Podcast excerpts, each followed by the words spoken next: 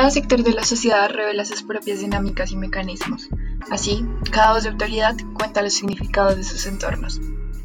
A lo largo de la historia, el significado de castigo ha cambiado, y con este, la forma en que se ejerce, la dureza y las emociones en él. Se ha hablado de una transformación o refuerzo de la conducta y la moral, pero esto tiene distintos análisis sociológicos, donde las imposiciones, los regímenes normativos, los sentimientos colectivos y las conductas pueden verse con mayor o menor importancia.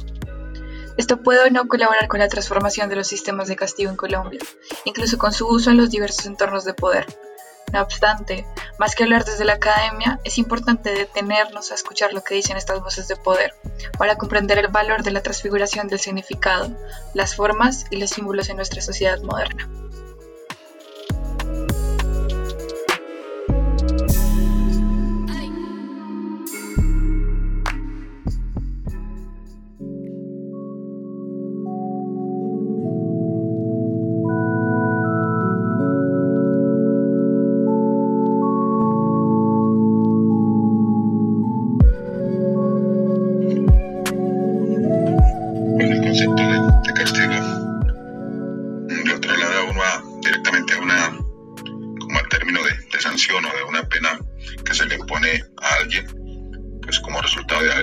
alguna norma o, de haber infringido el ordenamiento moral de la sociedad o, o la persona que ha cometido alguna falta, eh, que ha transgredido el ordenamiento jurídico porque violó algún reglamento o un código, en cuyo caso pues los castigos son las penas que se aplican a quien comete un delito.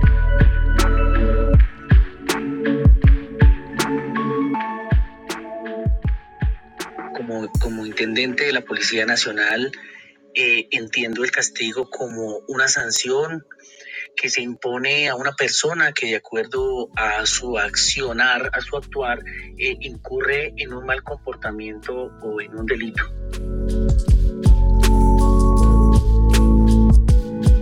El castigo es una sanción aplicada por un comportamiento contrario a las reglas establecidas, como a un comportamiento inadecuado pudiera afectar la convivencia.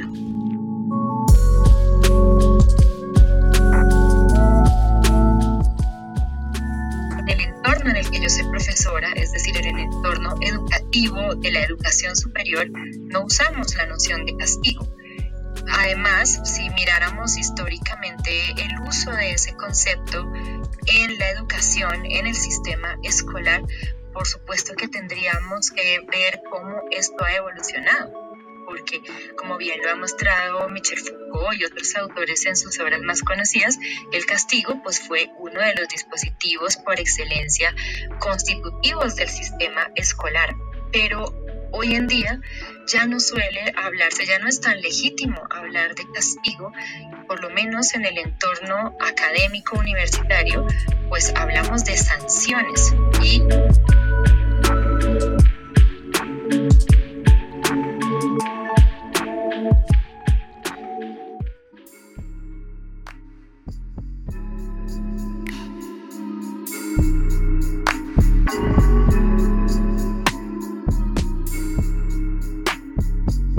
instituciones producen y reproducen valores desde sus normas y el castigo. Así, cada entorno social puede configurar su cultura desde aquello que se mantiene y o se aborrece la interacción social. Esto habla de la significación y simbolización de la vida social. No existe algo que no tenga significado ni símbolo en nuestra interacción, así como tampoco hay algo que no tenga materialidad en nuestras dimensiones sociales, aun cuando sea solo un valor. Cada sector de la sociedad interpreta y entiende dichos valores a su manera, por lo que el arte del cambio político se convierte en el arte de articular una nueva norma moral mientras se afirma sustentarla en los valores de toda la comunidad. Sin embargo, estas reglas, conductas, emociones, creencias y formas de autoridad no necesariamente coinciden con la sociedad, ni están sancionadas de tal manera que fomenten la armonía social.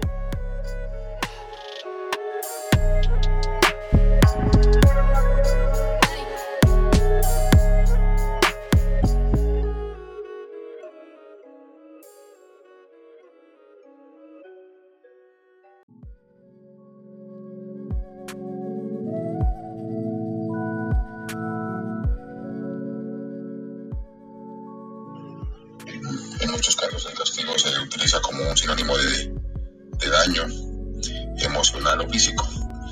Esas son pues como las acepciones que eh, a diario uno eh, pues tiene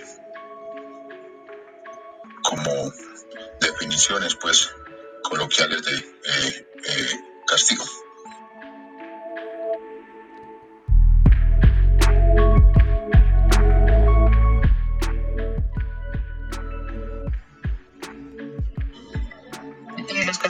Usados era la restricción de un privilegio, aunque el papá apuntaba más al castigo físico, para lo cual yo era contraria a esta idea.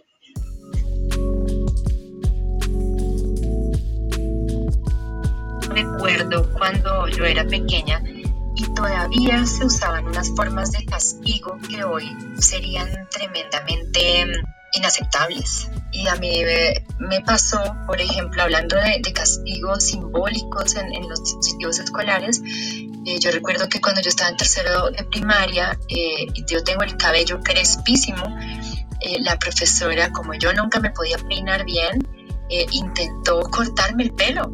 Y otra vez, también recuerdo a esa misma profesora eh, como cuando no teníamos los útiles escolares ordenados, nuestra sanción social era que nos quitaban el escritorio y debíamos escribir sobre en el piso. ¿no? A mí eso me encantó, a mí cuando me pasó eso a mí, a mí me encantó porque yo me sentía un personaje famosísimo en el curso de tercero elemental porque yo fui, me conseguí una caja y escribí sobre una caja.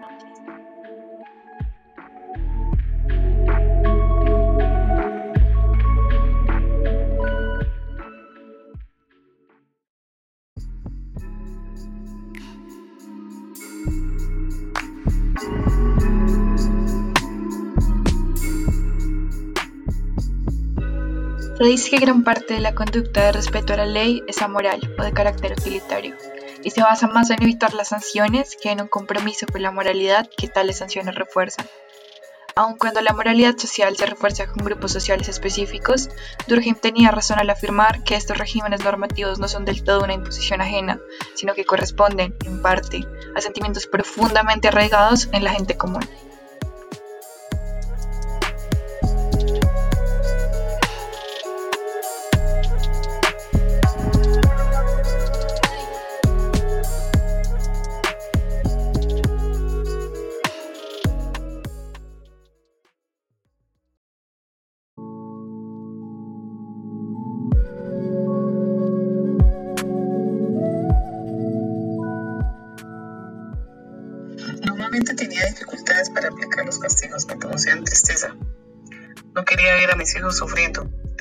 Y también me generaba molestia cuando era el incumplimiento de alguna regla que se había establecido. O sea, me molestaba que no me hicieran caso.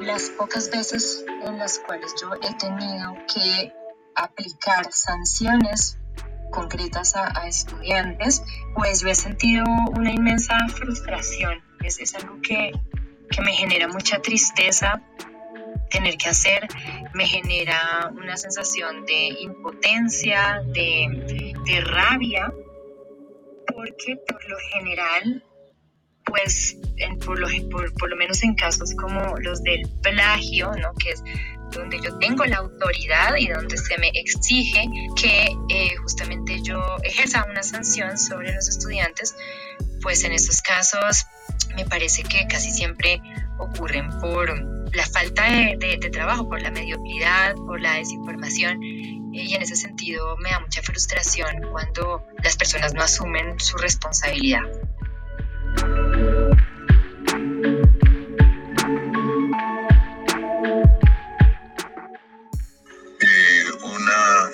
por ejemplo, que eh, correspondería a un castigo para eh, un congresista que ha trasgredido mm, el reglamento interno, por ejemplo, porque le faltó al respeto al eh, presidente del Congreso, de la Cámara o del Senado, porque respetó a alguno de sus compañeros. Mm, puede ser, por ejemplo, la imposibilidad de volver a solicitar el uso de la palabra en la sesión correspondiente o que le puedan imponer una sanción durante varias sesiones en las que se le impide el uso de la palabra. Ese puede ser un tipo de castigo que tiene que ver justamente como sanción frente a, la transgresión de ese conjunto de normas que regulan pues eh, el funcionamiento del Congreso. Para el caso que acabo de citar, pues en efecto se, genera pues un, un daño emocional para eh, el eh, congresista que le han imposibilitado el uso de la palabra en una o varias sesiones. Eso genera pues un, un castigo emocional digamos que, que fuerte en el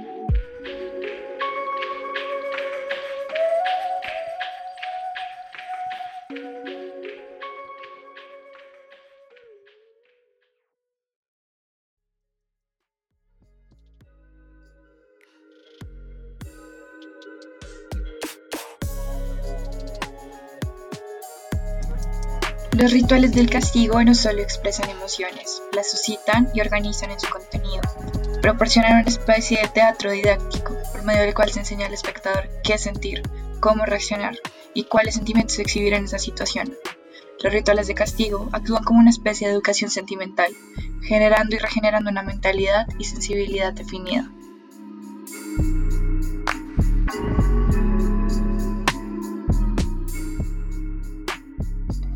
Las sociedades contemporáneas, la conducta que rompe con la norma continúa produciendo respuestas emotivas. Así, aún existe el compromiso colectivo y el interés público en lo que concierne al delito y el castigo. No obstante, aún en las instituciones su naturaleza se define no por el sentimiento popular ni por las representaciones de la opinión pública fabricadas por los medios, sino por una maquinaria legislativa y un personal administrativo que por lo regular trabaja a considerable distancia del juzgar popular.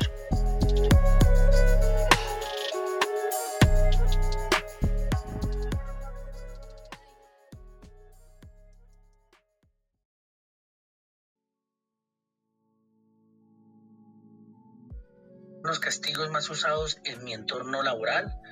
Eh, exactamente eh, son, son aquellos los que se encuentran eh, consagrados en nuestro ordenamiento jurídico y de ellos son, en el primer momento está la ley 1801 del 29 de julio del 2016, que es el Código Nacional de Policía y en él se, se enmarcan estos aquellos tipos de comportamiento contrario a la convivencia.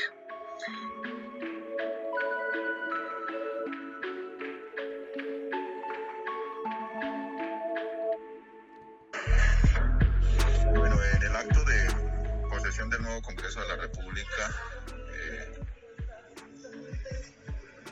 20 eh, de julio del 2018, se presentó un eh, acto muy eh, particular.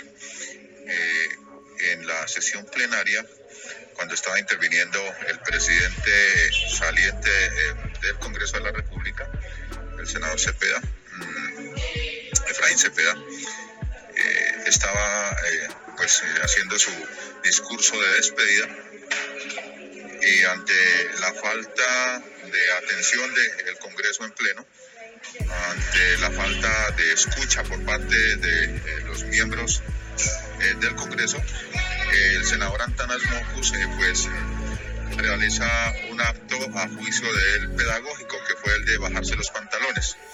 Ese acto mm, a juicio del senador Mocus pedagógico pues generó todo un mundo de controversias eh, y de enfrentamientos también de orden político, en el entendido de que muchos eh, de los congresistas pues eh, reaccionaron ante tal conducta del senador y solicitaron pues que se aplicara el reglamento interno del Congreso, pues que establece una serie de sanciones eh, cuando se transgreden, eh, digamos, eh, las mismas normas que el propio Congreso ha establecido y en este caso, pues se somete a una sanción por un irrespeto a la corporación, por un irrespeto al Congreso en pleno.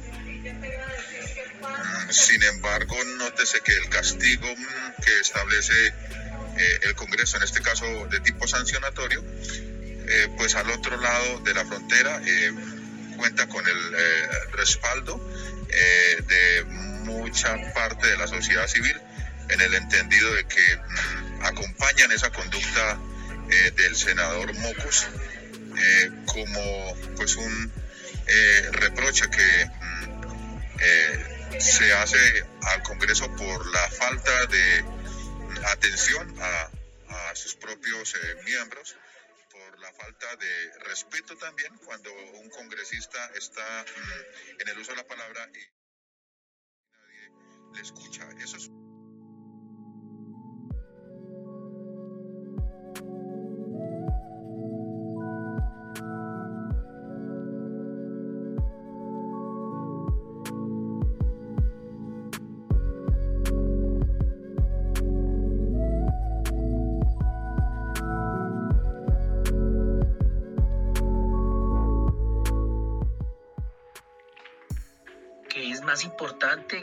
castigos sean acordes a la sanción cometida.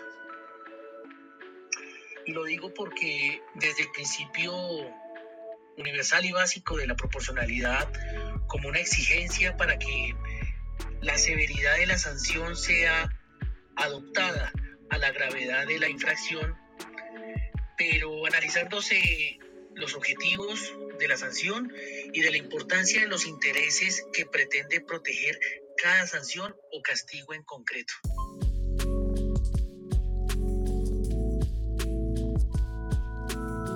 En aras también de, hacer un abordaje más complejo y diría yo antropológico del asunto, tendríamos que pensar tanto los marcos de referencia que determinan sanciones y castigos y, su nivel de eh, correlación, como también la forma específica en que ese castigo se aplica.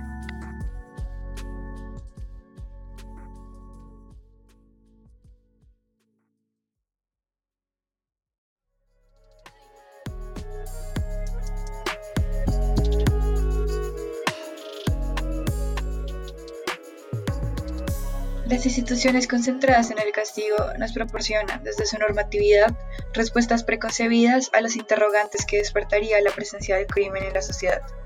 Entender el crimen no puede ser concebido únicamente desde los grandes criminales, sino desde la norma que se rompe en nuestro entorno más cercano y lo que se hace con ella, si se habla, si se juzga, si se hace un acuerdo o si se estigmatiza.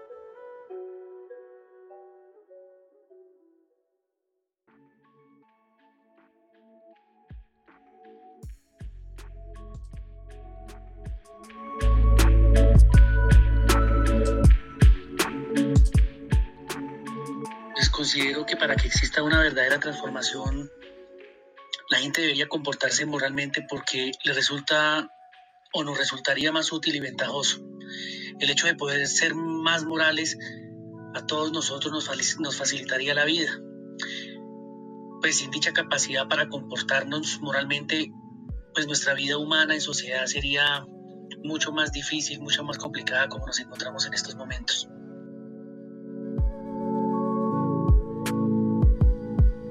Las formas de castigo han evolucionado al igual que las sociedades. Anteriormente se recurría al castigo físico con la creencia que éste disciplinaba y enseñaba al niño a ser responsable, pensando que este método era el único que podría comprender, sin tener en cuenta la afectación psicológica sobre los niños y cómo también afectaba la relación entre padres e hijos. Esta práctica del castigo físico estaba legalizada, Ahora no se aplica el castigo físico la disciplina se ejerce poniéndole límites y normas, enseñándole valores. Y esto es más que todo con el ejemplo. Se ve los derechos de los niños en la actualidad y ya los niños se ven como sujetos de derecho. A pesar de esto todavía existe y no, se, no ha desaparecido en su totalidad. Falta mucho más trabajo para que desaparezca y este es el camino por recorrer, que el castigo físico y la violencia contra los niños desaparezcan.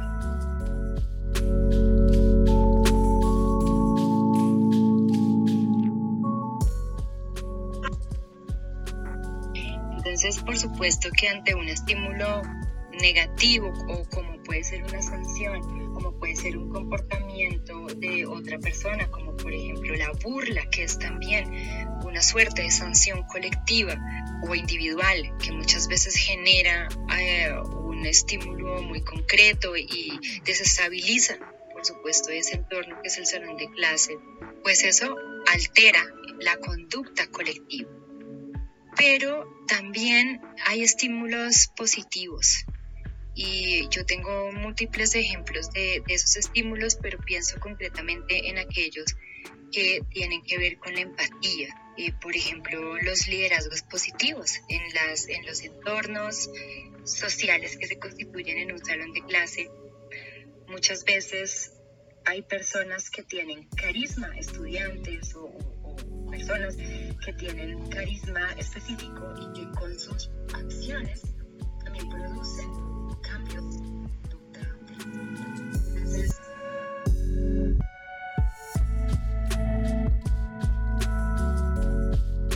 entonces, yo creo que hoy somos mucho más conscientes que antes porque las sensibilidades han cambiado, porque la forma de enseñar ha cambiado, porque nuestro lugar como maestros y, la manera en que se entiende nuestra autoridad también ha cambiado. Hoy, hoy ya no tenemos tanta autoridad, hoy tenemos que jugarnos, buscarnos, construirnos nuestra legitimidad. Y eso es, algo muy interesante que creo que transforma radicalmente esta pregunta por la sanción y por el castigo, porque ya no se impone, eh, por ejemplo, haciendo uso de la coerción o de la fuerza física o del el escarnio público. Hoy la sanción que se ejerce desde, desde una posición de legitimidad pues es muchísimo más fina, no, no, es tan, tan burda, tan directa, sino que busca generar, por ejemplo, una reflexión colectiva.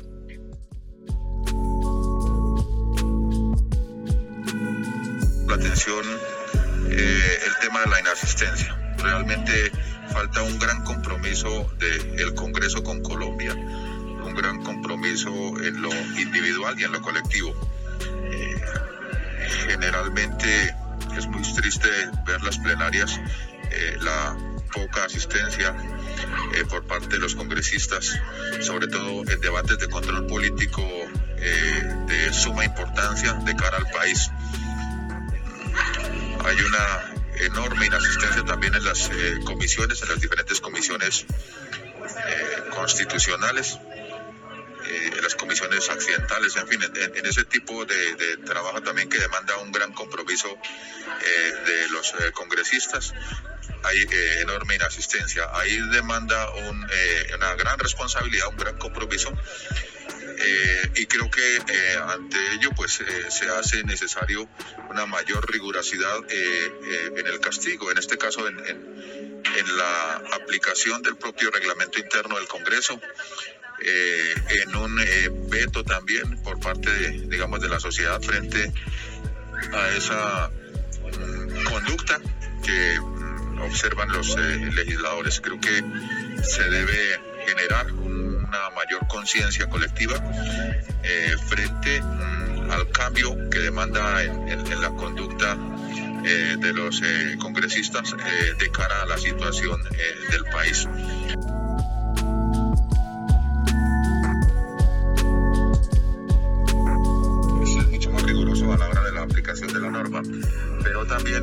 De parte de la eh, sociedad civil, en el entendido de que un congresista que muestre una inasistencia a las sesiones de manera eh, continua, de manera permanente, pues es un congresista que no está cumpliendo con eh, el deber ser de su función como legislador, que no le está cumpliendo al electorado en el entendido de que pues él representa ni más ni menos eh, que, al pueblo. Eh, esa es la justa democracia representativa y en la medida en que se le falle al constituyente primario, pues en esa misma medida también creo yo que debe haber una sanción de tipo moral y es no permitirle que esos congresistas vuelvan al Congreso en el entendido que le han incumplido al país.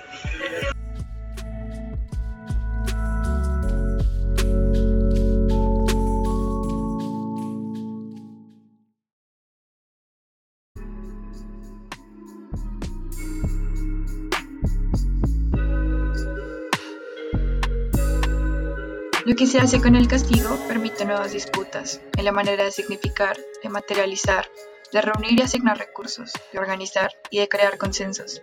Los valores y su mantenimiento imponen en la sociedad la búsqueda de soluciones que tienen una dimensión simbólica y material, y que a su vez debe crear legitimidad.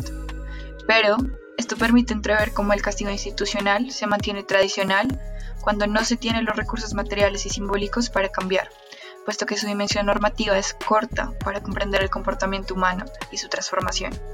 Con esto, las sanciones sociales crean un clima donde los recursos son repensados y los valores aún se ven fomentados. Estas sanciones no están escritas dentro de una normativa, sino tienen un carácter de lo común y del juicio social y propio, donde la vergüenza y la culpa producen cambios comportamentales que logran transformaciones culturales, aunque no sea rápidamente en las interacciones sociales.